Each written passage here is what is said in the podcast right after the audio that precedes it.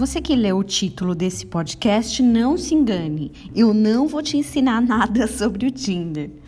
Eu estava conversando com uma senhora essa semana e ela comentou de uma amiga viúva, já com netos, que encontrou um namorado nesse programa.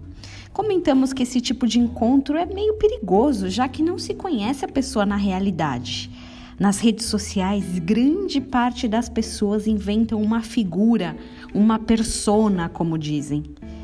Em uma época sem redes sociais, Abraão deu uma missão ao seu servo: buscar uma noiva para o filho Isaque.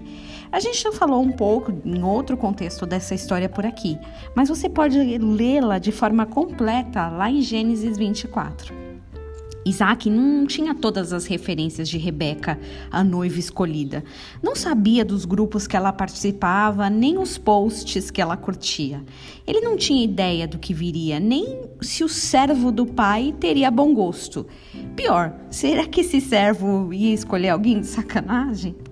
Mas ao ver essa mulher escolhida, Isaac a amou. Graças a Deus, hoje temos muita liberdade para escolher quem vai trilhar o caminho ao nosso lado, sem encontros arranjados. Porém, muitas vezes nós nos encantamos com o que vemos, sem lembrar que as aparências enganam. E quando as bênçãos reais vêm, nem sempre damos a devida atenção. Não vai ser a foto do Tinder mas uma mulher que viajou de longe por dias, talvez ligeiramente cansada, sem maquiagem, não estava perfumada, mas foi o que Deus havia planejado, o real, o verdadeiro, e Isaac a amou. Nossa lição é não nos enganarmos pelas aparências e que Deus nos ajude nesta empreitada.